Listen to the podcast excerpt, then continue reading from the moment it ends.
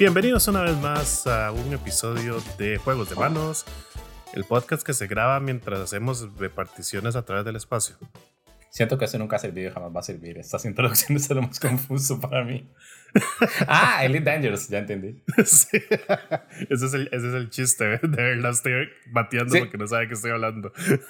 Porque no sé, me parece aparte raro que, le- que haga un comentario sobre mi juego, digamos, en lugar de.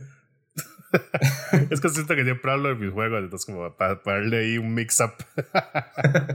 bueno, como siempre, Bueno, soy su coanfitrión Henry y conmigo me acompaña mi coanfitriona Jen. hello. Y cuéntanos, Jen, bueno, obviamente está jugando Elite Dangerous, ¿verdad? Sí, obviamente. De hecho, está jugando dos juegos ah, que técnicamente los dos tratan de lo mismo, de hacer como entregas en el espacio y minería espacial también. Ah, pero de perspectivas muy distintas, digamos. Ah, sí, estaba jugando Elite Dangerous, que estaba gratis, o todavía está gratis, no sé, en Epic Games. Ah, bueno, sí, de hecho, si, está gratis debería comprarlo porque yo lo quería probar por lo menos. Bueno, si está gratis no lo puede comprar, ese es el chiste. Bueno, voy a agregarlo a mi cuenta. Sí, pues ese juego que salió en el 2014. Hay que hacerse como una cuenta secundaria. La intenté hacer con mi correo y aparentemente, bueno, no aparentemente, digamos, sí me acordaba que había jugado como con cuentas de alguien más, como con el juego instalaba alguna otra compu y alguien me decía como, ay, venga, pruébelo. Ajá. Entonces ya tenía como varias, varias horas metidas en el juego, pero esos juegos son tan grandes que, que todos los sistemas han cambiado en los seis años que lleva, digamos. Bueno, sí, Entonces fue como aprender desde cero. Y bueno, a, a largo, a grandes trazos es un juego de exploración espacial desde un... Todo el juego pasa dentro de su nave espacial. Entonces es, es como un simulador de vuelo más que un juego... us- Usted es un astronauta, pero usted no se siente como astronauta, se siente como un caminero literal. Ah, y ¿Es, tiene... ¿Es en primera persona o tercera persona o los dos? Es, sí, es primera persona porque usted está dentro del, Sí, el del cockpit de la nave. Ajá, exacto, digamos, no hay, usted no puede ver desde afuera de la, de, de- de la nave, digamos. Mm. O no como en combate normal, no como en, mientras está volando. Ok. Sí, exacto. No se ve como el, el espacio y, y su navecita, a lo Ace Combat, digamos. Nada más se ve la, la cabina. Sí, exacto, digamos, usted, usted se lo ve de- desde, desde la perspectiva del piloto, digamos. Obviamente es un simulador de vuelo espacial, pero por general todos funcionan como en- dentro del marco de referencia del planeta, digamos, como Star Wars, que todos los, todas las naves están desde... Una de las peculiaridades en ese momento de Star Wars y que eventualmente se convirtió como en un estándar es que todas las naves tienen un arriba y un abajo, digamos, en el espacio. Entonces, cuando hay combate, el combate se mueve más como un combate naval, digamos, como que todo el mundo está como en el mismo nivel del océano, flotando, digamos, y usted se mueve como un toque para arriba, un toque para abajo, pero siempre están como de la parte de arriba, la parte de arriba, la parte de abajo, la parte de abajo de la nave. No hay confusión desde, ese, desde ese lado. En Elite Dangerous, um, siento que tal vez como más realista, solo que en la vida real hay como máquinas y computadoras y está todo diseñado para evitar esa percepción, pero todo está constantemente Ujú. girando. Entonces es lo más confuso del mundo. De hecho, tienen, si uno se pone a pensarlo en, digamos que en un futuro donde el viaje, el, el viaje en el espacio es algo que pasa, uno se crearía un estándar para evitar que usted vaya conduciendo en el espacio y se tape un mae de cabeza. Tendría sentido. Sí tendría sentido, digamos, porque el... hasta cierto punto se deduce que las como leyes de la aviación se van a transmitir Ujú. al espacio, entonces las abejas no van a poder volar. No. Ah, entonces, por ejemplo, si usted se encuentra un avión, si usted va piloteando un avión en la vida real y se encuentra un avión de frente, entonces, si no me equivoco, siempre tiene que doblar hacia la derecha. Entonces, usted dobla hacia la derecha, la persona que viene en dirección suya dobla en dirección opuesta, que es la derecha de ellos, y sobreviven, digamos. Sí, para evitar una colisión. Sí, pues digamos, todavía en la Tierra tienes, en- digamos, en la Tierra uno tiene como punto de referencia el suelo, ¿verdad? Entonces dice "Ah, que todos siempre van a volar eh, viendo hacia el frente. Bueno, convenientemente no, o sea, todos van a volar en el mismo, sobre el mismo eje X sería Y. Bueno, sobre el horizonte. Ah, eh, realmente X, Y y Z no es como un estándar, entonces lo que usted quiera llamar, Bueno, sí. el eje vertical. Ah, sí, en la Tierra sí uno, uno vuela sobre el horizonte, digamos, pero en el espacio eso no existe. Entonces, digamos, donde yo salgo de un planeta y digo, "Ay, no, voy a mantenerme en la, en la misma línea recta, digamos, y otra persona sale de otro planeta y probablemente están en opuestos, entonces usted se la topa y, y lo ve de cabeza, entonces como... Siento como que esta discusión se está como saliendo de la- del, del videojuego, pero en, en serio quiero aprovecharla. Um, Ok. Lo que pasaría sería esto, digamos, durante el despegue y en la órbita próxima al cuerpo celeste que usted está saliendo o entrando, usted viajaría con marco de referencia a ese planeta. Pero conforme, digamos, en el momento que usted cruce el, como el círculo de referencia de la Tierra, entonces usted viajaría en referencia al cuerpo gravitacional más grande, más cercano, digamos. Entonces giraría alrededor del Sol. Y una vez que usted se aleje del Sol y tal vez está como en espacio profundo, donde no hay como cierto nivel gravitatorio, ya habrían que poner como marcos ahí, digamos. Como que digan como, ok, entonces giramos en, en la dirección de rotación de esta galaxia, por ejemplo. Ah, pero siempre, siempre se puede poner como marco de referencia. En Elite Dangerous eso no existe. el, juego, el, el, juego sí es como... Me parece más realista aprovechar la función de autoanclaje y autodespegue y auto... Uh, como lanzamiento que está en el juego. Pero el, chiste del juego es aprender a, pilotear la nave por su cuenta, digamos, sin cero asistencia a la compu. Lo cual no tiene sentido como en, en, la practicidad del mundo real. Obviamente usted tiene la oportunidad de que una compu haga todo y sea súper seguro. Esa es la opción que todo el mundo siempre debería utilizar. Pero, por ejemplo, de las primeras misiones que hay, la mayoría son como de flete. Entonces, como, ok, vaya a esta estación y en esa estación agarre tal documento y lo lleva a la otra estación. Y las primeras estaciones todas son como del mismo diseño, es como un cubo y tiene varias entradas por los lados. Entonces usted se acostumbra a la manera como esa estación funciona. y después llega a otra estación a donde me enviaron ya como, no sé, seis misiones después. Y ni siquiera había que entrar al edificio. Usted se anclaba como en la parte de afuera. Entonces, mientras usted tiene que entrar a un edificio, usted nada más tiene que como hacer que su rotación sea igual a la del edificio que está entrando. Y eso es como, somos, si hay una, si hay una, imagínese una alcancía en el espacio que está girando, digamos, y usted es la moneda. Usted tiene que mm. hacer que la moneda gire al mismo ritmo que la alcancía para poder pasar por la, por el huequito. Ajá. Ah, pero, si usted quiere parquear en la superficie de la alcancía es completamente distinto, digamos, porque usted tiene que encontrar como, usted tiene que mover lateralmente alrededor de la alcancía, digamos, tiene que orbitarla mientras baja, es demasiado complicado. Y, literalmente, lo vacilón de, de, Elite Dangerous es que el 90% del juego es súper sencillo. Mm. Como siempre que usted está viajando de un lugar a otro. Bueno, tal vez no sea súper sencillo, digamos, si tiene como cierto nivel de. ¿Cómo se llama? Cuando está completamente perdida. Exploración. Digamos, es muy difícil como localizarse dentro del espacio, no sé cómo decirlo, porque el 90% del espacio está vacío. Entonces, imagine que usted está navegando un sistema solar y si usted está como en el mismo plano que el resto de los planetas, viendo dentro de ese plano, usted sabe dónde está la Tierra, Marte, Venus, Júpiter, ¿verdad? Dependiendo de la dirección donde esté viendo. Pero en el momento que usted ve para arriba o para abajo, usted no tiene ni idea dónde está. como buena suerte. Ah, la manera más fácil para encontrarse en esos momentos es como poner el, un, un, tipo de motor que creo que se llama frame, no sé cómo se llama. Ah, FDC creo. Y entonces hace que usted viaje más rápido. Pero para usarlo tiene que desactivar como cualquier componente que tenga fuera de la nave, ya sean como, como armas o como tal vez el gancho de minería o como cualquier sistema que, que, que, sea, que se extienda, que sea como una extremidad de la nave hay que guardarlo. Pero es, esas mismas herramientas son lo que hace que usted tenga como dirección y lo que le permite como escoger un, un objetivo, decir como aquí está la Tierra, y es como, ok, ya sé dónde estoy, digamos. Pero igual, digamos, esa parte es como muy sencilla porque usted no va a chocar contra nada. Okay. Uh, pero en el momento en que hay como algo cerca, es como otro juego completamente distinto, digamos. Es como, es como la diferencia entre jugar un plataformer y jugar un juego como un simulador de helicópteros, un simulador de vuelo como súper intenso. No sé si mm. alguna vez lo ha probado. Pero, digo, un plataforma sí es que usted puede mover súper rápido, digamos, es como súper fluido. Ah, y después imagínense que al final de Mario, en lugar de una bandera, hay una máquina, una mesa de operaciones. Cuando llega al final, Mario se pone en primera persona y usted tiene que calcular la velocidad del salto, su velocidad, la gravedad de la Tierra. sí, exacto, digamos. Y le dicen como, así, ah, por cierto, esta es la velocidad a la que vamos con respectiva a la Luna. Y es como, eso no me ayuda mucho, pero supongo que puedo sacar el número que ocupo a partir de ahí, digamos. Ah, obviamente no es como tan heavy. Siento que sí hay como niveles de simulación. El, juego permite como subir la dificultad hasta, cierto, dependiendo de los controles que tiene. Si tiene como un J, si tiene como un teclado modificado, lo que quiera. Entonces sí es otro, otro nivel de experiencia. Yo tengo con tono medio, digamos. Juego con el teclado y juego sin asistencia. 50% en, en, la dificultad, pero es súper divertido. Tal vez comparándolo con otro juego que ayer jugué en stream, que era uh, Euro Truck Simulator 2. Elite Dangerous también, como le digo, es un juego de, de, de, fletes. Si usted va a un lugar a otro y le piden, ok, tal vez pase por este lugar, recoge un paquete y después se viene, digamos, o una minería o un código ahí, lo que sea. Es una galaxia inmensa y todavía no entiendo las políticas, pero hay como un tab que dice como políticas y salen como globos anaranjados y amarillos, azules y no sé qué es nada de eso. Ah, ah, es como justamente como la política nacional. tampoco lo entiendo. No, la política nacional es, es, bidimensional, empezando por ahí, digamos.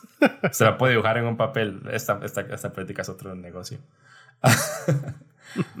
um, pero digamos, en Euro Simulator, conducir es, es parte del reto, digamos. Y después, el, como el anclaje es otro, es otro reto. Pero eso es como Eurotruck Simulator en esteroides, digamos. Como suele todo 100 niveles. El, el conducir es difícil. Uh, sabes, como yo le digo, digamos, como esa parte que usted siente súper desorientada, la palabra que está buscando antes. Um, ah, ok. en el espacio es es mucho más grande que nada más como estar perdida en un mapa, como en Euro Truck Simulator, que yo me perdí como, perdí como cuatro entradas de un, de un delivery. de usted está perdidísima en el espacio, digamos, usted literalmente puede andar años luz sí. antes de saber dónde está. Otra. Estar perdido en una carretera es, es, como más limitado a, donde usted puede ir. Usted con el camión no puede, aunque sé que usted lo hizo, no puede ir para arriba ah, ni para abajo. Sí, digamos, eso fue ya un, un, glitch en el Matrix. Pero sí, digamos, es, como le digo, una cosa es, bidimensional y otra cosa es como seis, seis ángulos de libertad y seis grados de, de, libertad en un espacio tridimensional, digamos, técnicamente infinito, digamos, como prácticamente infinito para la exploración. Sí. Um, pero también la parte relajante de nada más como sentarse ahí. Tal vez como el viaje entre galaxias es como muy relax porque solo stripa un botón y ya llegó, digamos. Pero más que todo, a veces es como, hey, vaya, vaya a tal lugar y encuentre estos como cajas que usted tiene que identificar por la frecuencia que emiten. Igual, digamos, si usted quiere, va y lo hace en tres segundos. Como si usted es un muy buen piloto, yo me imagino que con bastante práctica yo podría hacerlo en un minuto. Pero a veces nada es como, me va a tomar 15 minutos aquí porque prefiero tomarlo lento antes de que ir como un toque más rápido y que de repente perdí el, como que pasé muy rápido al lado de la caja y son otros 10 minutos mm. intentando regresar. Entonces también como el elemento de relajamiento es súper, súper. Y nada, estar viendo estrellas todo el tiempo, digamos, chao. El juego es súper inmersivo. Mm. No sé si tiene música, pero yo lo que decía era como poner podcast o música. Ah. Ajá, sí, que suena como mm. el perfecto juego para poner música y de estar ahí como chill en, en otras. que sí, el juego pase como en segundo plano hasta cierto punto. Uh me imagino que también es como el juego perfecto como para tener llamadas y algo por el estilo. Que no es como, de aquí voy, digamos. No, no hay estrés, no es como que vaya a chocar con el borde de la carretera, por ejemplo. Y también el juego tiene combate. Eh, ahorita tengo una nave como muy... al principio del... Como este juego ya lleva seis años, entonces ha pasado como varios DLCs. Y al principio se le pueden escoger entre dos naves que son idénticas, excepto como por layouts de las armas que tienen. Y yo tengo una que está hecha más para exploración espacial que para combate y minería. Ah, entonces estaba evitando como las misiones de, de, ir a matar piratas y algo por el estilo. Pero existe. Mm, entonces también si usted lo quiere aprovechar de esa manera, el, juego se lo permite. Eh, durante el entrenamiento que hice, sí es... Se ve que es divertido, pero no me sentía tan cómoda con los, con los controles. Ah, ah, pero sí, es, es... No sé, no sé qué más decir. ¿Preguntas? Sí, y, la nave utiliza un motor cuántico o Ah, ok, si queremos entrar en la ciencia ficción, el de... Yo me acuerdo del, del motor de la nave Futurama que es, es la cosa más ridícula y por eso es perfecto. Porque el, motor de la nave Futurama no mueve la nave, mueve el espacio alrededor de la nave. Eso no es lo que hacen las naves de Star Trek. Ah, no sé, no hizo Star Trek.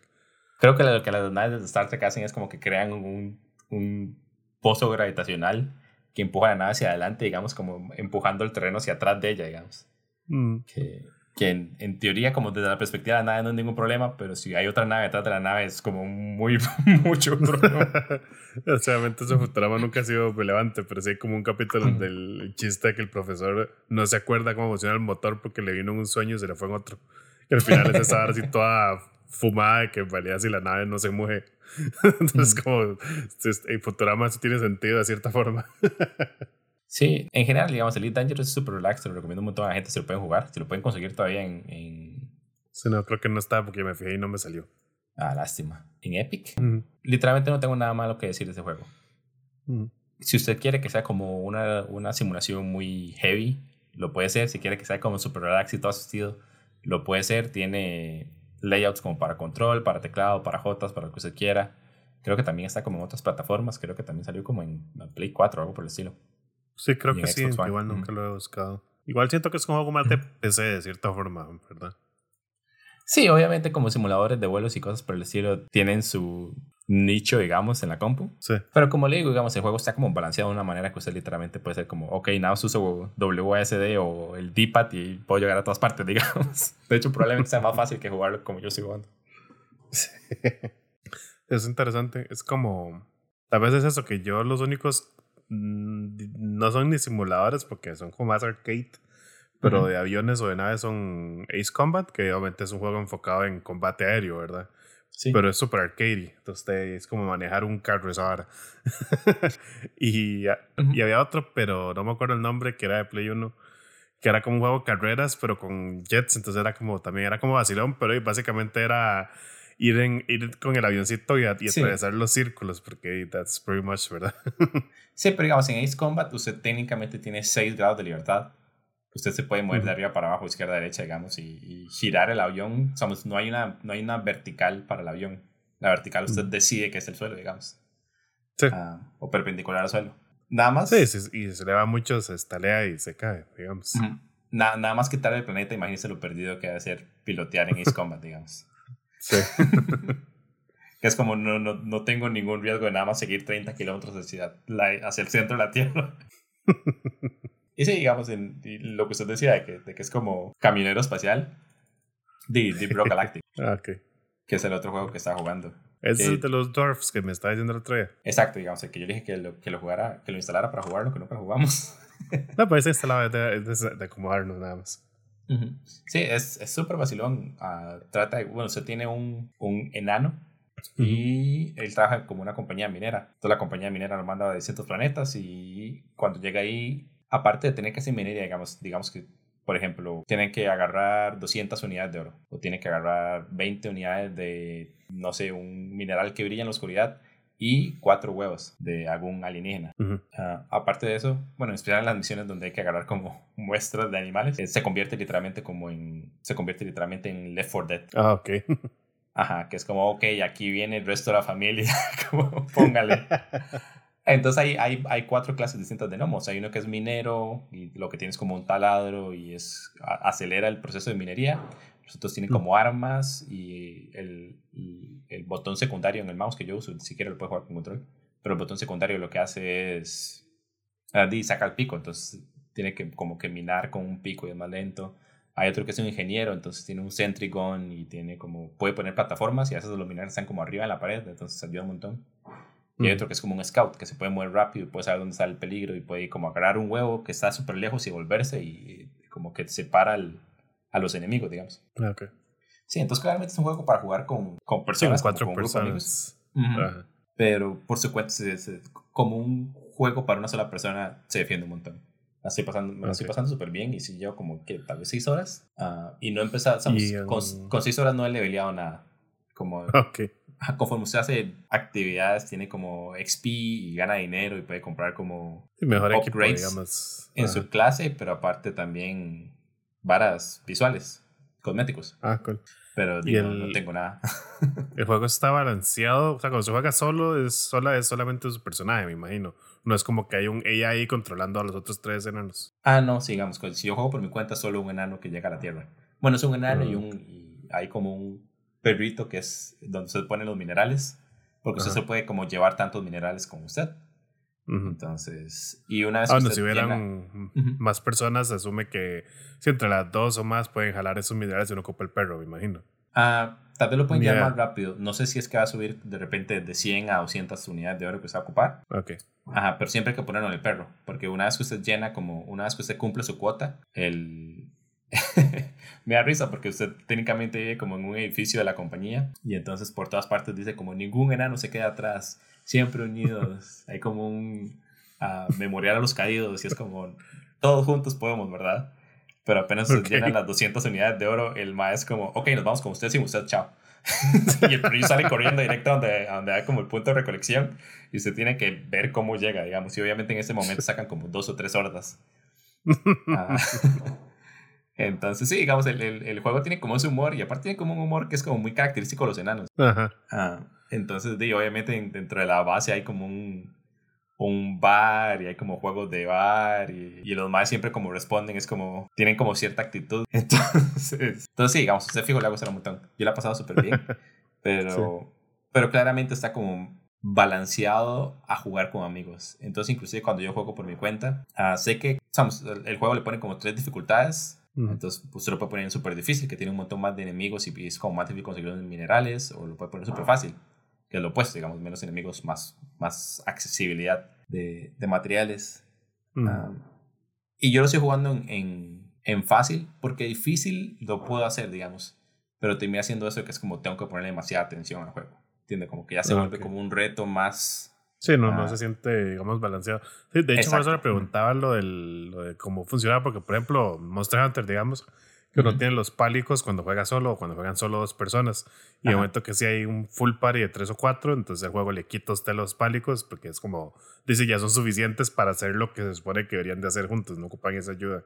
Sí, también está balanceado la manera de que cada uno de los personajes es eso, digamos, es como ayuda hacia, las, hacia la debilidad de los demás personajes.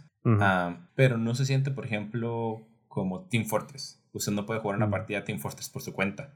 Usted siempre va a ocupar como un healer y un roaming. Sí, ocupa los roles necesarios, digamos. Exacto, ¿cómo se llama? En este es como cada enano se puede defender por su cuenta 100%. Me imagino que si jugáramos como tal vez cuatro personas, podría ser como un día, hagamos la de Scooby y nos dividimos dos y dos. Ajá. Porque sí, es, eso, digamos. Cada, cada, clase está ahí como para asistir a los demás. No es como que sea parte de un party balanceado, ¿entiendes? Sí, no, no, no, no, es como un cereal, que es como parte de un desayuno completo. Cada uno es un desayuno completo, pero usted le puede poner más al desayuno. Y es una chanchada de desayuno, sí. Sí, digamos, esa gente que come como chorizo y, y pinto y un tamal, y, aparte es como, ay, también. Bueno, no, el tamal no. Cereal. Bueno, con cereal nunca lo he hecho, pues era interesante. digamos, porque como, lo describiéndome como los personajes que uno dice, sí, el, el, si el scout es un tipo, digamos, jungla, diciéndolo en términos de LOL, que lo que hace es eso, movear a los enemigos. Entonces, si usted usa ese en conjunto con el que pone un sentry gun para dirigirlos hacia ese lugar y el otro que se enfoca en minería, que se enfoca en, minería mientras lo defienden, así. Entonces, sí, suena muy vacilón, pero es bueno saber que entonces que igualmente cada personaje por su parte juega bien. De hecho, eso me recuerda mucho a, y nada que ver, a un juego de mesa que tengo que se llama Flashpoint, que es de, de bomberos. No sé si se acuerdan que lo hemos jugado o si no lo Sí, sí, me acuerdo. Ajá. Ah, bueno. Que entonces ahí es igual, ahí eh, como en el modo sencillo, son cuatro bomberos y uno tiene como que salvar a cierta cantidad de personas en lo que se está derrumbando la casa, bueno, ir apagando el incendio. Pero ahí como, como en el modo avanzado uno tiene como clases para los bomberos, entonces eso es como cool porque también hay como que hay un especialista en rescatar al a gente, o sea que tiene como, es más fácil rescatar personas con este personaje, este es más fácil apagar el fuego, este es más fácil hacer otras cosas, pero al fin y al cabo todos pueden hacer lo mismo, solo que unos lo hacen mejor que otro, entonces eso era cool. Sí, exacto. Y mi experiencia antes de, de jugar Deep Rock era de verlo en los streams de mis amigos. Y ellos siempre juegan como 3, 4 personas juntas a la vez. Entonces sí me daba la impresión de que era más Team Fortress. Así que era muy multiplayer. Sí, ah. digamos que era, ok, esta clase tiene que hacer esto. O sea, como que tenían que trabajar en conjunto. Pero ya en, en, experimentalmente, como prácticamente me doy cuenta que, que uno puede jugar de esa manera, pero no necesaria, digamos. Ah, ya digo, inclusive jugando difícil, yo era como, dinos, sí me la puedo acomodar. En especial con el ingeniero es como un toque más fácil porque se tiene el Centricon y tal vez. Uh, entonces, creo que el ingeniero, de hecho, no tiene. ¿El ingeniero tiene el Centricon? Sí. Um, en fin, lo que está haciendo. eh, con el ingeniero tal vez sea como un toque más fácil porque aparte del Centricon usted tiene un, un drone que lo sigue a todas partes. Entonces, di, obviamente, la computadora es la primera en ver dónde están los enemigos. Entonces tal vez yo dejo que la computadora distraiga a los enemigos un segundo mientras yo pongo el sentry en la dirección opuesta. Y entonces como que el, el, cada personaje inclusive podría tener como dos, tres... El, cumplir el papel de dos o tres personas al mismo tiempo, digamos. El ingeniero puede hacerlo tres personas, diría yo. El goner claramente solo se ocupa solo. El scout es como dos personas porque de corre a un lugar, atrae a otros enemigos allá y después corre el otro y, y, está en otro lugar inmediatamente, digamos. No es tan rápido como un scout en Team Fortress, pero sí está balanceado de una manera que es como muy... Que me sí, no, no va a ser tan rápido. ah, ¿Cómo se llama? Obviamente no es el primer juego que lo hace, pero sí, pero sí lo hicieron de una manera muy, muy buena, digamos. Ah, de hecho, sí se recordado, definitivamente tenemos que jugarlo una vez. Y sí, eso es, eso es todo por mi lado. Sé que has jugado esta semana. Semana, pues la semana pasada en realidad estuve jugando Carrion, Carrion, Carrion, sí. Carrion, ok. De Phobia Game Studios, publicado por Devolver, salió en julio de este año.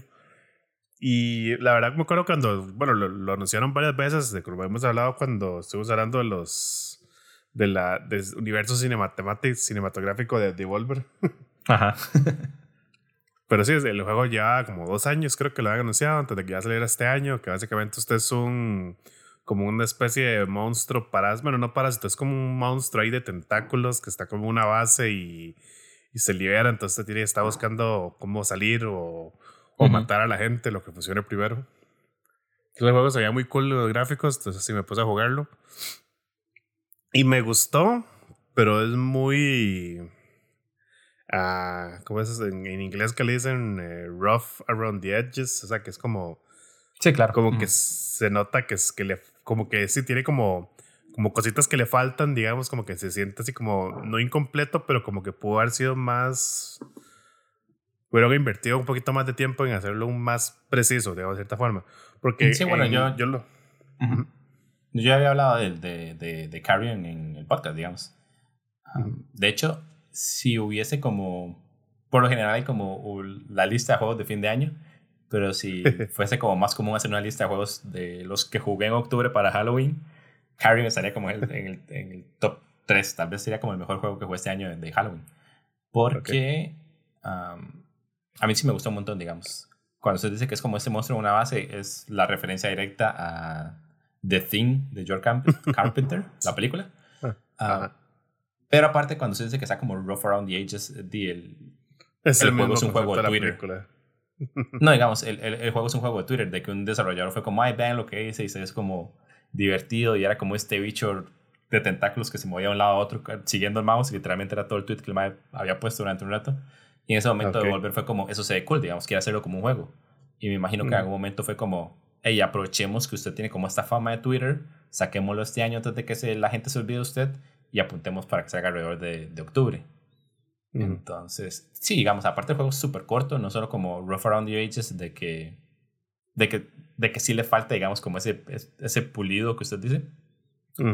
Ah, pero también Rough Around the Ages, de que se siente como que le hace falta más desarrollo a la idea. Mm, sí, y no, digamos, a mí el, la longitud no me molestó. Creo que se pasa como ah, unas cuatro horas, una cosa así. Pero siento que, sigamos, la idea es tan... Qué complicado. Digamos, siento que uno a la idea le podría sacar más cosas o meterle como más, más cosas, pero aún así el juego dura lo suficiente como para que la idea no se vuelva aburrida. Entonces, pero siento que la duración es, pues está bien, digamos, que ese que dure cuatro horas eh, funciona muy bien.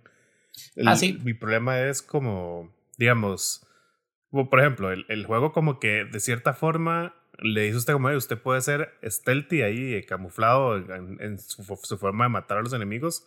Ajá. Pero no, es, no es exacto, digamos, porque usted lo que, cuando, lo que uno tiene como principal es que usted puede como estirar un tentáculo y cuando, con el tentáculo usted agarra a un, un, digamos, un enemigo y si usted lo jala a su cuerpo, se lo come y eso le recupera vida. Ajá. Pero a veces eh, mover el tentáculo es como muy inexacto y a través usted está tratando de agarrar un bicho por la espalda, pero como el tentáculo se mueve muy raro, también lo ven y le empiezan a disparar y ya todo el mundo se dio cuenta que usted está ahí. Y después en... En conforme usted va avanzando el juego, los upgrades hacen que su masa vaya aumentando. De hecho, eso fue una mecánica que me gusta mucho, que usted eventualmente llega a tener como tres tamaños eh, pequeñito, mediano y grande, y cada tamaño tiene como diferentes habilidades. Si usted es tan pequeñito, usted puede hacerse invisible para hacer ciertas paredes, o el mediano tiene una taclada, entonces eso es muy cool. Pero cuando usted está en grande, usted no sabe como cuál es el centro de su cuerpo, porque se supone que usted es como un montón de tentáculos, lo cual tiene sentido. Pero entonces, digamos, ustedes están tratando de, de, mover un switch, por ejemplo, o agarrar a alguien con su tentáculo, y usted cree que su tentáculo está en la parte de arriba del cuerpo y en realidad está en la parte de abajo, entonces queda como, como muy raro. Entonces siento que algo que, como una forma en que sea más definido el movimiento o definir mejor como cuál es su centro, hubiera sido como mejor, porque entonces ahí es donde sí, usted hacer stealthy es como como muy inútil, es mejor nada más de váyase ahí y échele todos los tentáculos y con algo lo sí, Exacto. Sí entiendo lo que quiere decir, digamos que tal vez se siente como un, un poco uh, grosso en, en, general el movimiento del, del, personaje. O como usted dice, digamos, a veces no sabe dónde está como el centro de gravedad o dónde tengo como el, el, la extremidad um, del tentáculo. Um, mm. Pero en este punto sí, sí es... Se está inclinando a la idea de que usted es un monstruo, digamos. Se está inclinando a la idea de que dice, tal vez esto es lo que quiero hacer y, y, tengo mecánicas de cómo hacerlo, como arrancar una puerta por allá o nada más, tal vez no comerme un mae, pero tal vez nada más hacerle daño lo suficiente para que la alarma se mueva y poder moverla a la otra dirección y como en... Le da uno la... le da uno la, percepción o, o, genera en usted la idea de que va a poder ser stealthy, pero a fin de cuentas usted es un monstruo, digamos. Entonces, como que el bicho no tiene control de su cuerpo, digamos. Exacto. Entonces, en ese, en ese punto se dice como, ok, ¿qué tan stealthy puedo ser para después nada más ser stealthy o llamar la atención del lado izquierdo y después venirme al lado derecho como una aplanadora, digamos, y despedazar este room? sí. Y, sí, eso sí es cierto que el, el, juego, como cuando usted simplemente es una masa de destrucción, funciona súper bien. Exacto. Porque de hecho ya en la última fase, uno tiene un ataque que y básicamente usted tira todos los tentáculos y todo lo que toque lo arranca, digamos. Es súper cool, digamos, como tener un cuarto y caigan cinco tipos y usted nada más es como... Y, y así todos atravesados, digamos. Y, es como, y eso es como el, chiste del juego, que es muy B-movie, se podría decir en ese sentido, de que es así un... Y que es como un gore eh, que no es explícito, sino que es como, como decirle, y tal vez de, de Thing, siento que tal vez es un ejemplo, o la, la película de la la mosca, la, la, vieja, o una de las viejas, es que hay como varias. Sí, la de Jeff Goldblum.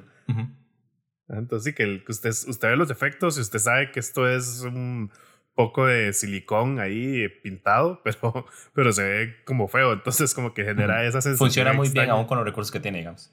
Exacto, entonces es como muy cool eso de que, que sí, el juego es indie, digamos, y, y esa es la vara, que yo, como uno sabe que es, que es un juego ya por pocas personas, obviamente no es... No, suena feo, como no lo, no lo puede uno juzgar tan, tan Sí, las expectativas se adaptan, digamos. Mm. Ajá, exacto, pero se sabe que, es, que igual, como con, con los recursos que se tiene, sí es un juego muy bueno y el juego es súper divertido. Lo que sí llego es eso, que para mí sí podría haber sido más preciso, pero viéndolo desde su punto de vista de que si usted es un bicho ahí que está atravesando etapas de mutación que son ajenas a su cuerpo original, tiene sentido también que uno no pueda como controlarse muy bien. Pero sí, en, en, las escenas donde, sí, donde usted nada más es una masa de destrucción y, y entra y desbaratar cuerpos de juego funciona súper bien, es súper cool. Y me gustó mucho que tiene como unos... Eh, es como similarmente a un Metroidvania, de cierta forma, de que, de que cada, cada vez que usted hace como un upgrade a su personaje, bueno, un, cada vez que encuentra una habilidad nueva, eso le permite acceder a otras áreas. Entonces, y de hecho el juego, el, hay como por cada escenario, hay como, como un mapa grande y dentro de este mapa hay diferentes escenarios, pues, como que eso, pues, eso pasa igual en Metroid. Sí, es como el, base, el, el mapa de la base, y en, ese, en esa base hay distintos, por ejemplo, laboratorios o como los distintos edificios, y después están los mapas dentro de esos edificios. Sí, exacto. Entonces en cada uno de estos edificios pequeños hay un, un colectible ahí que es un, una, como una mejora de algunas de las habilidades que uno ya tiene, pero es, es más como por el hecho de ir a encontrarlo que por realmente sea necesario para terminar el juego. Entonces me gusta eso, como ese poco de replay value, que yo una vez había terminado la historia, igual quise volver a, a, cargar el archivo, digamos, para ir a encontrar estos otros áreas que se me había olvidado, bueno, que no he, encontrado a la primera, pues igual hay muchas que uno no puede hacerlas a la primera vez, digamos. Entonces como, como muy cool. Y otra cosa que le pondría al juego, que igual tiene sentido que no lo tenga, pero eso es, es, un mapa. Porque fijado que en el, en el out, ¿cómo se dice? En el mapa de la base, digamos, uno se pierde un montón. yo me perdí varias veces que no sabían hacia dónde tenía que ir. Y siento que con un mapa no hubiera sido más fácil. De hecho, me encontré que hay un mapa que hizo como una gente tomando screenshots del juego, es gigantesco. Y es muy útil como para ya regresar. sí. Pero ah. sigamos fuera de eso. Ah, igual el juego no es tan grande, entonces se puede perder eh, de 20 minutos tal vez y ya encontrar dónde tiene que ir, pero que un mapa hubiera ayudado un montón. Sí, digamos, con respecto a lo del mapa, la semana pasada también se me había olvidado, tal vez. Sí, tal vez 7 o hace 11 días, algo por el estilo. Está jugando Ape Out. Y Ape Out es un juego completamente distinto porque el chiste es que usted es un mono que está escapando, entonces tiene que ver los mapas como, como los niveles los tiene que ver como un pasillo. Y nada, piensa como dónde está la salida, dónde está la entrada y huya. Aparte es como generado randommente. Ah, entonces, randomly generated content. Entonces, no es como que pueda crear un mapa. Ah, pero tiene como la misma intensidad de Carry On, que es como usted está en, esta, eh, usted está en esta prisión y nada más quiere salir. Ah, entonces, también como que el, desde, después de haber jugado Ape Out, entiendo que en Carry On no hay un mapa, digamos, porque me, me pone como a pensar en dónde está el, la salida en lugar de irme por las ramas, que con un mapa lo que uno termina haciendo es como explorar todo el tiempo y quedarse ahí dos horas en lugar de ser un monstruo escapando. Ah, pero sí, en el momento cuando, cuando yo lo jugué en, ¿Cuál es el mes que está antes de octubre? Agosto. No, septiembre. Agosto, cuando yo lo jugué en agosto. Soy, yo, yo suelo poder con, con, con, meses, digamos, como siempre que me... En los trabajos que yo me que Sí, yo las tengo que decir en mi mente enero, febrero. en los trabajos cuando me ponen a escribir las, las fechas con número, yo tengo que tener un documento Excel abierto al lado y pongo la fecha y que me la traduzca, digamos. Ah, pero sí, digamos, cuando jugué en agosto, sí sentí que me hacía, que me hacía falta un mapa. Fue hasta después de jugar Rape Out que ya como que hizo clic conmigo. Ah, ah sí, y, yo, yo, no lo había visto de esa forma, pero yo sí jugué iPad, pero tal vez es como iPad los mapas son más pequeños y son más straightforward. Entonces, como... Sí, digamos, el, el, chiste sí es correr de un lado a otro. A diferencia que en Carrion no se siente esa, esa como presión de salir de ahí. Ah, porque el juego es más metódico. Por ejemplo, si, si quisieran que usted nada más corriera como en Ape Out, no le pondrían esa habilidad de poder hacer un títere de las personas. sí. Y con respecto a lo que usted está diciendo, que se sentía, que, que, usted siente que le hace falta precisión, y yo siento que le hace falta, no sé, un je ne sais quoi como que me gusta como, como exploraron la idea, pero tal vez ocupa más tiempo. Siento que en ese momento Carry On es Portal, ah, asumiendo que, que, la gente que está escuchando ha jugado Portal. Hasta el punto en el cual... Ese ha sido nuestro punto de referencia a los últimos juegos. Ahora es el... Eh, el juego que va a hablar después, Ghost of Tsushima, es el portal de los tenchos. Sí, es una comparación que no tiene nada de sentido, digamos. Um, en en el Test Chamber 19, digamos que es el final de la primera parte de Portal, que es cuando usted le prometen que hay un queque y de repente hay como una salida que usted tiene que escapar porque hay un incinerador y ahí se muere Shell si usted no corre. Sí. así se siente Carrion, se siente como la primera parte que es como muy diseñada, pero me gustaría tal vez como una exploración más allá de eso, es lo que me refiero, digamos, como tal vez más allá de, ok, sí, como que podría ser... Terminado la base, como que, ok, usted está en el mundo exterior, una cosa así, y, eh, y si ahora usa sus habilidades en un mundo más abierto. Por ejemplo, el, el, juego hace referencias muy directas con John Carpenter's The Thing. Siento que ha de ser el, el principal foco en el diseño. Entonces sería bueno como, ok, ¿cómo se comportaría este, este monstruo? Si como usted dice, tal vez ya tiene como el tentáculo, eh, conforme usted avanza en el juego, el, tentáculo va creciendo, ¿verdad? ¿Qué pasa si es el tentáculo más largo que pueda adquirir? Pero con toda la precisión que tiene al puro principio cuando es una cuando es súper chiquitito. O qué es lo que haría este, este monstruo si no hubieran paredes, como cómo se movería un nivel así, digamos. Como, mm. por ejemplo, comparándolo de nuevo con Ape Out, cómo se movería ese monstruo si fuese como una vista vertical en lugar de una vista lateral, ¿entiende? Que no hayan paredes, que nada más tiene como aprender a moverse. Uh, una de las cosas que uno termina haciendo a fin de cuentas cuando ya el monstruo es súper grande, una de las debilidades del monstruo es como agua o fuego, Ah, bueno, en agua no, en agua lo que es como flotar de manera rara. Ajá. Sí. Ah, pero digamos, el, el fuego es, es, probablemente la principal debilidad del, del monstruo. Entonces hay, hay como enemigos con lanzallamas y hay como llamas abiertas, cosas por el estilo. Ah, al menos yo, cuando ya estaba como de un tamaño muy grande, lo que hacía era como, ah, fuck it, digamos, no, voy a caminar directo con las llamas y sé que voy a sobrevivir del otro lado y después eventualmente crezco. como explorar esas, esas posibilidades más. Como me gustaría saber cuáles son los qué es lo que haría el monstruo después de los test chambers. Sí. Sí, ya. Sí, exacto, porque sí, se siente muy, muy test chamber, de hecho, que es como, esto es un acertijo con una respuesta obvia para que usted aprenda esta mecánica, pero no hay como un punto donde usted diga, como que ya con todas estas mecánicas, haga lo que quiera hacerlo o, o hacer que sea este objetivo de la forma que usted quiera. Exacto, porque las mecánicas son súper cool, digamos, una de las cosas que no tiene es uh, de generar sonidos, como romper puertas, uh, hacer títeres de las personas, pero es muy obvio, a fin de cuentas entra a una habitación y es como, ok, aquí hay una puerta, aquí hay una persona que no tiene un arma, aquí hay otra persona que sí tiene un arma, aquí hay un... Entonces ya sabe que lo que tiene que hacer como paso a paso, paso, paso, paso. El juego es muy bueno como en disimular eso y usted siempre se siente que está como escapando, que es como el, el, malo de la película, pero, pero en retrospectiva uno sí lo nota mucho, digamos. Sí, sí, sí. Y es, es, una de esas cosas que, no sé, tal vez el, el juego pegó y el tipo ahora tenga contrato para progresar más su idea o quiera seguir avanzando. A mí, a mí me encantaría que hubiese un, un Carrion 2 pero probablemente lo que va a hacer es una idea completamente distinta. No, sí, no, se va a mantener en lo mismo. No creo que tenga una intención. Sí, sí.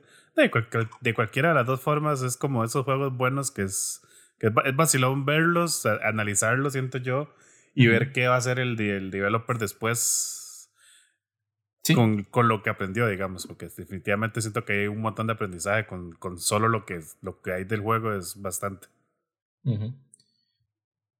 Sí, y el, el, pixel art es muy bueno. Ah, la ambientación es muy tuanis. Eh, la música no la recuerdo, pero sí se mantiene usted como metido en, en el ambiente, digamos. Entonces, eso funciona muy bien. Entonces, sí, uno de mis problemas es, siempre jugar juegos en mute, digamos, con, sin música y poner música de fondo el podcast. pero ya que mencionamos Ape Out, el soundtrack de Ape Out es buenísimo. Sí, es como... Para mí es como Baby Driver en juego, aunque no todo el mundo agrees with me. Pero a mí me gusta un montón que eso, que como la acción va muy linkeada a la música, jazz, así jazz es eso. No sé si ah, la verdad que no sé. Es, es, es, es, alguna clase de jazz, me recuerda a esa película. ¿Cómo se llama? La de. El baterista. Sale ah, Whiplash. Whiplash, sí, es como ese. Ese no era JJ Jameson. Ese ya súper intenso, digamos. Ajá. ese no era JJ Jameson. no, no sé cómo se llama ese actor, pero sé que sale yo, la yo mayoría de las películas que me gustan, digamos. sí. Pues sí, exacto, tiene como ese, ese sí, como que como la, la música es muy basada en batería, entonces es como muy, se, mete uno mucho y como cuando usted golpea a alguien suena ese pss, ahí el platillo, entonces sí es genial, digamos. A mí, a mí eso fue lo que me gustó de ese juego. Sí, entonces, se siente como muy una buena recomendación. sí. También, otra recomendación de Ape IGN creo ha estado sacando una serie de los desarrolladores reaccionan a speedruns del juego. Y bueno, los, los desarrolladores de Ape son dos personas. El primero creo que es como el principal, uh, Gabe Cusillo. Y el otro es Bennett Foddy, de Bennett Foddy Fama. Ah, eso sí no lo sabía.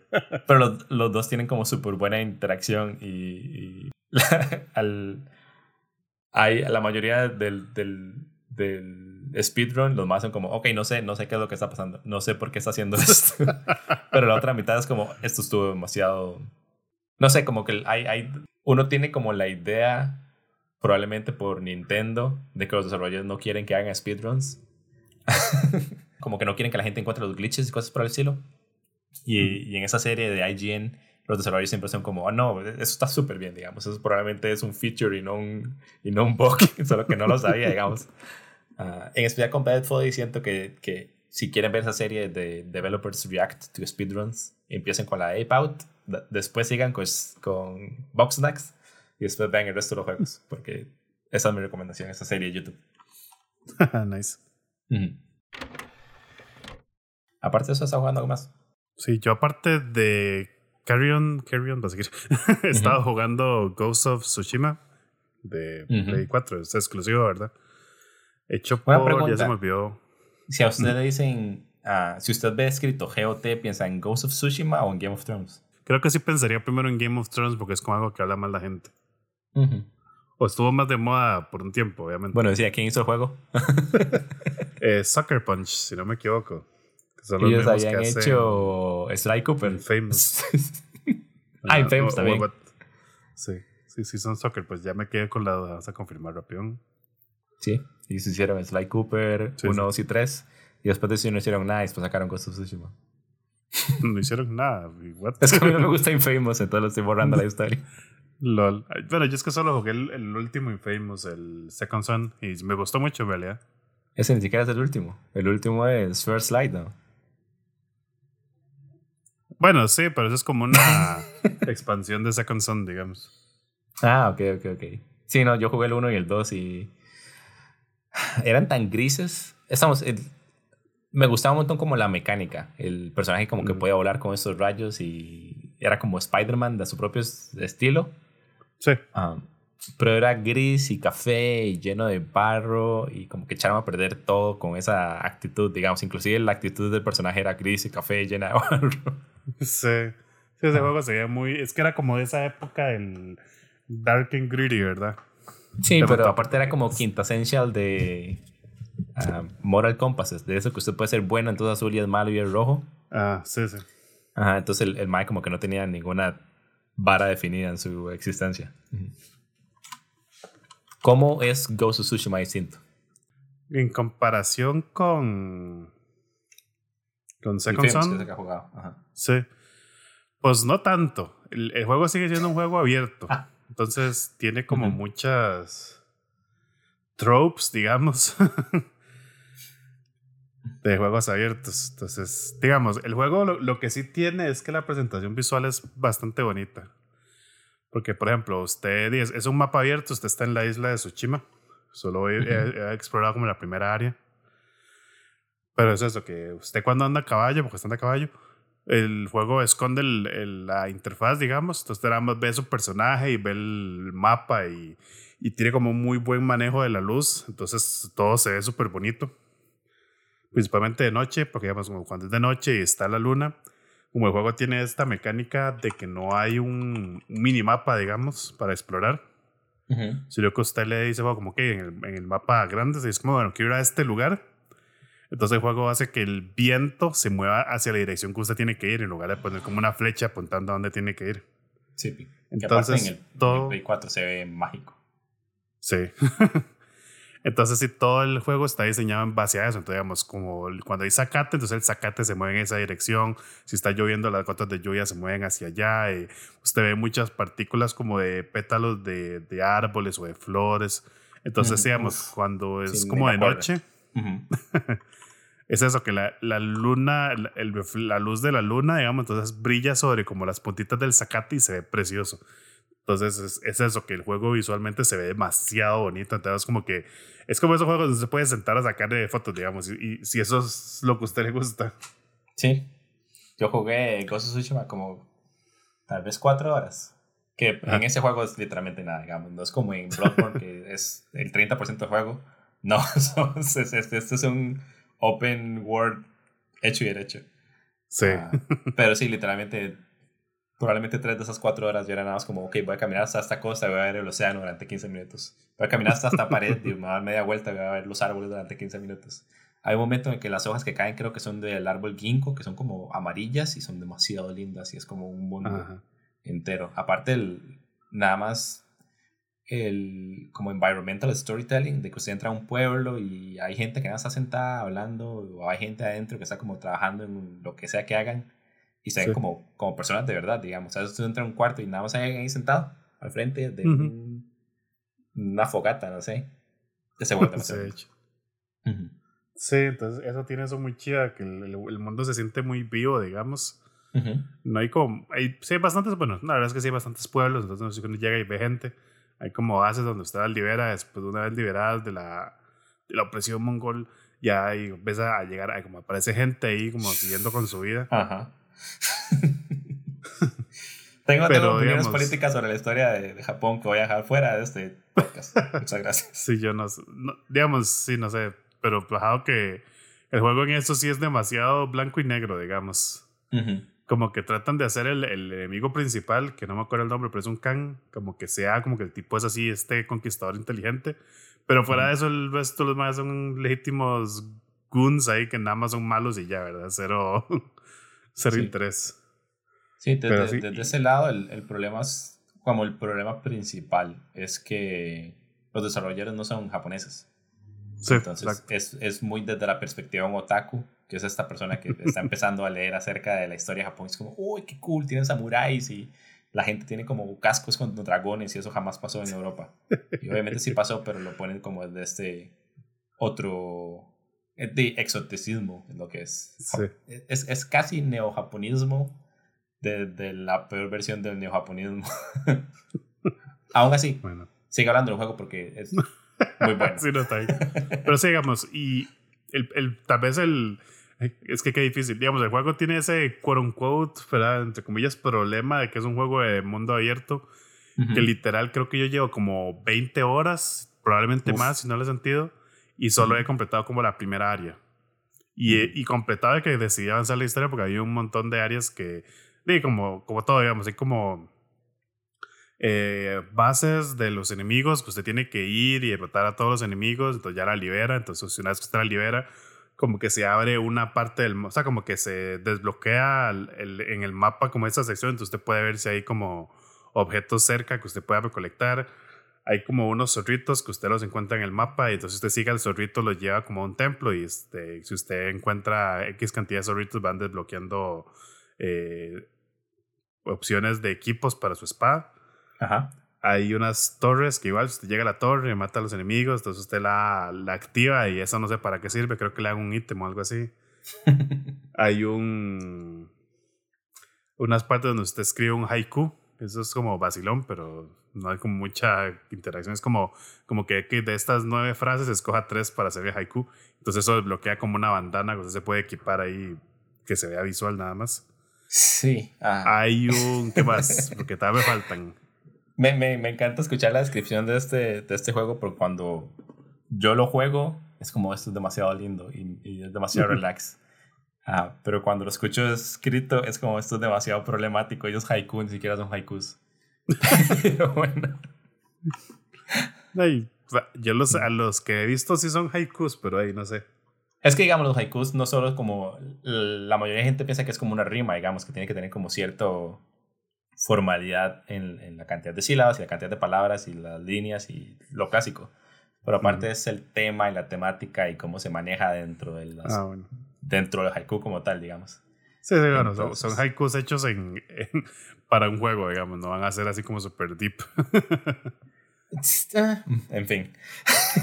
Entonces, digamos, el juego es eso, que es divertido como, como ir, ir ahí usted andando en caballos, como, hey, aquí hay algo que no sé qué es, y voy, ay, es un zorrito, voy a seguir al zorrito y ya me da algo, y después te sigue el ya, mira, me encontré este otro tipo, o salvé una gente ahí que la estaba atacando, entonces ahí le dice como, hey, hay una base en tal lado, y usted, bueno, ya sé que tengo que ir ahí a derrotar a estos tipos, y tiene como muchas side quests, como que hasta ahora lo que llevo ahí como tres, cuatro personas, no me acuerdo, que son como, como que al principio del juego usted creo que está buscando salvar al tío.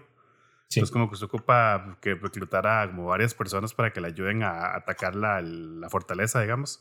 Entonces cada una de estas personas tiene como diferentes misiones, como hay un tipo que es un maestro arquero que estaba como retirado, pero entrenó una chamaca y la madre desertó con los mongols.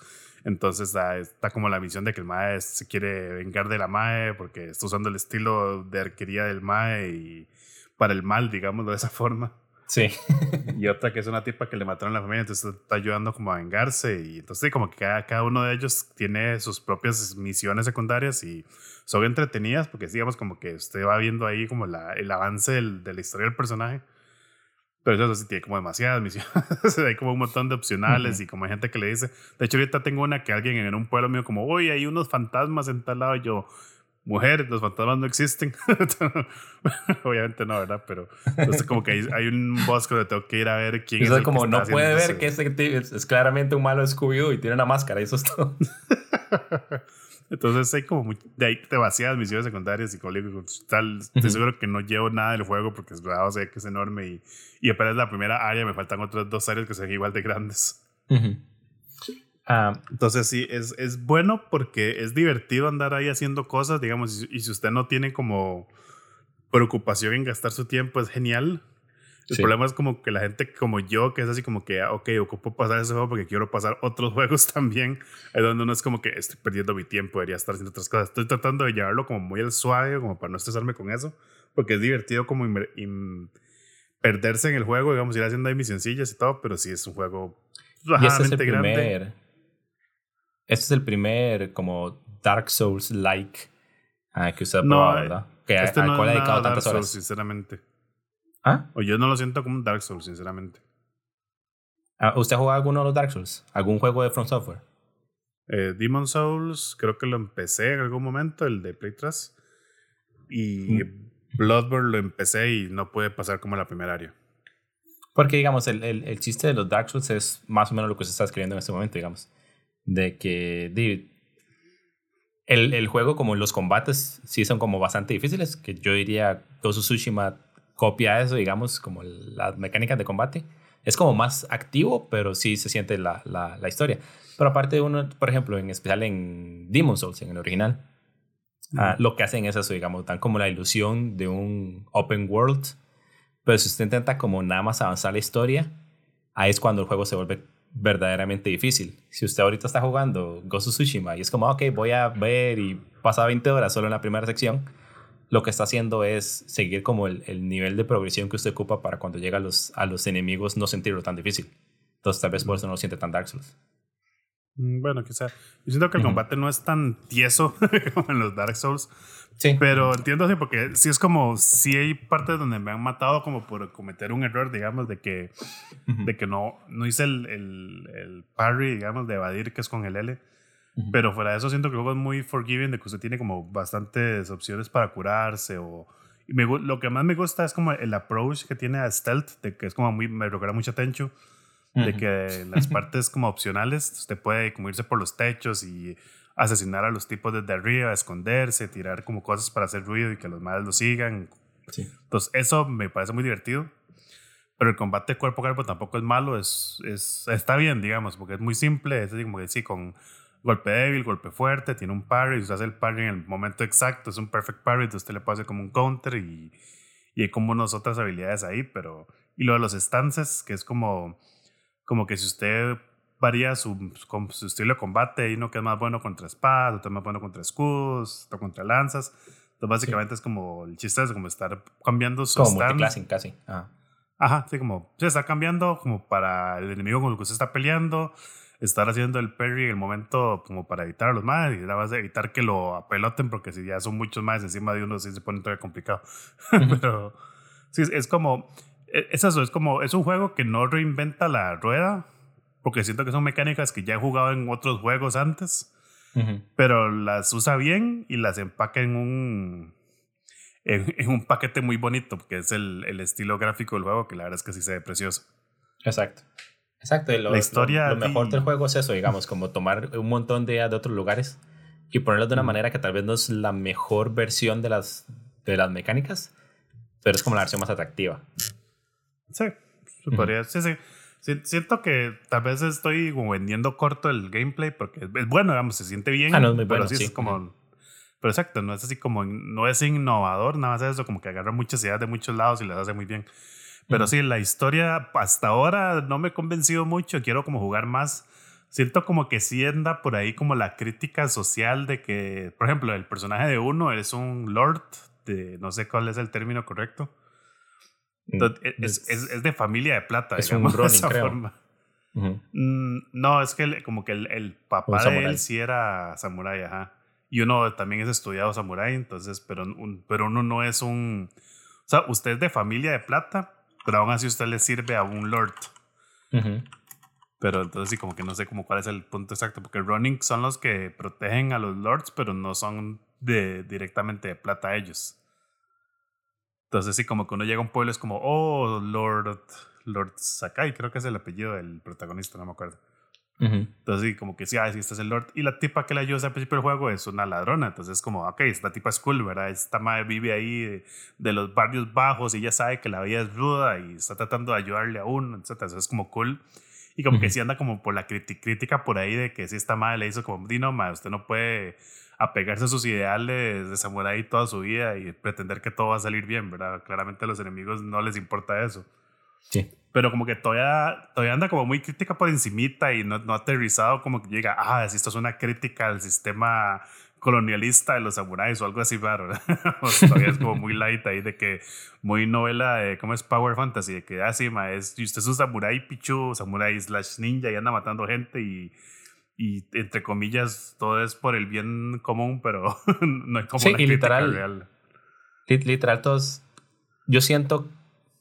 Obviamente se ha jugado más que yo, pero siento que todo va a terminar como esa misma queremos decir algo, pero también queremos ser fan de lo que estamos diciendo. sí, sí, exacto. queremos que, se siga sintiendo cool, digamos. Ajá. Sí. Y tal vez ahorita lo estoy viendo mucho como con la idea esta de que mucha gente está diciendo como, sí, el juego del año es Ghost of Tsushima, y otros no, es que es The Last of Us, pero como mucha gente no le gusta The Last of Us, creo que hacen ahí el default a Ghost of Tsushima. Y siento que son juegos, primero, súper distintos. Entonces, entonces, como que yo ahorita lo, estoy tratando de analizar mucho por ese lado, porque The Last of Us, la historia sí es muy provocativa, digamos, de que tiene ideas y las maneja de cierta forma y tal vez no siempre al 100% bien, pero al menos lo intenta. En cambio, en este sí se siente como una historia más conservativa y está bien, digamos. No todos los juegos tienen que ser políticos ni tienen que ser eh, ahí un una novela ahí de, de, estudio de clase social, pero al, cuando, digamos, esa es la cosa, como cuando lo termine es donde yo voy a ver si es como un juego que llega así, de este juego me cambió como mi forma de ver las cosas, o si es como es un juego divertido de jugar como lo es eh, Uncharted, digamos, a mí Uncharted me gusta jugarlo, pero es, es igual, es un juego entretenido. O sea, yo, yo no espero que, que, analizar de que Drake mató millones de personas en su vida y, y aún así pueda ir a dormir tranquilo porque el juego no está basado en eso y ese no es el propósito. Sí, como se llama, no queda nada más que esperar para ver que, en, qué se resuelve su experiencia con Ghost of Tsushima. Sí. Um, Pero sí, con respecto al, al, al, story, digamos, sí, porque de eso el juego está genial y por eso quería como hablarlo, porque siento que he jugado lo suficiente para saber como qué tipo de juego es y, me sí. entretenido, me gusta. Pero sí, a la historia claramente todavía me falta mucho más como para realmente dar ahí el, el análisis final de qué, de qué va la historia. Y bueno, entonces, cuando jueguen más nos avisa. Que conociéndolo va a ser la próxima semana y decir como, ay, jugué 6 días de 16 horas. no, no creo, pero ahí veremos. sí, yo tampoco creo porque tienen que dormir. Exacto. Que, que Sí, y yo sí ocupo dormir, digamos, bajo. amateurs, amateurs, todos. bueno, creo que eso sería el episodio de esta semana entonces. Sí, Pi. Y como siempre, darle gracias a Frijoles. No, broma. No, darle gracias a ustedes por escucharnos, como siempre. Siento de enviarnos sus comentarios, como saben, como siempre. Eh, a mí me pueden encontrar en Twitter como ArgenCR. A mí me pueden encontrar en Twitter como Mima Sweets y todas nuestras redes sociales del podcast, eh, links a los episodios, donde escucharlo, lo pueden encontrar en juegosdemanos.com. Ajá, aparte de eso hacemos stream en twitch.tv diagonal juegos de manos casi todos los días. Aparte de la música del de, el inicio y el final del podcast es Strawberry Drive por CLCMYK. Ahí lo pueden encontrar en SoundCloud, Bandcamp, Spotify. Todos los links están en la descripción y en la página web. Y con eso nos vamos. Hasta la próxima. Chao.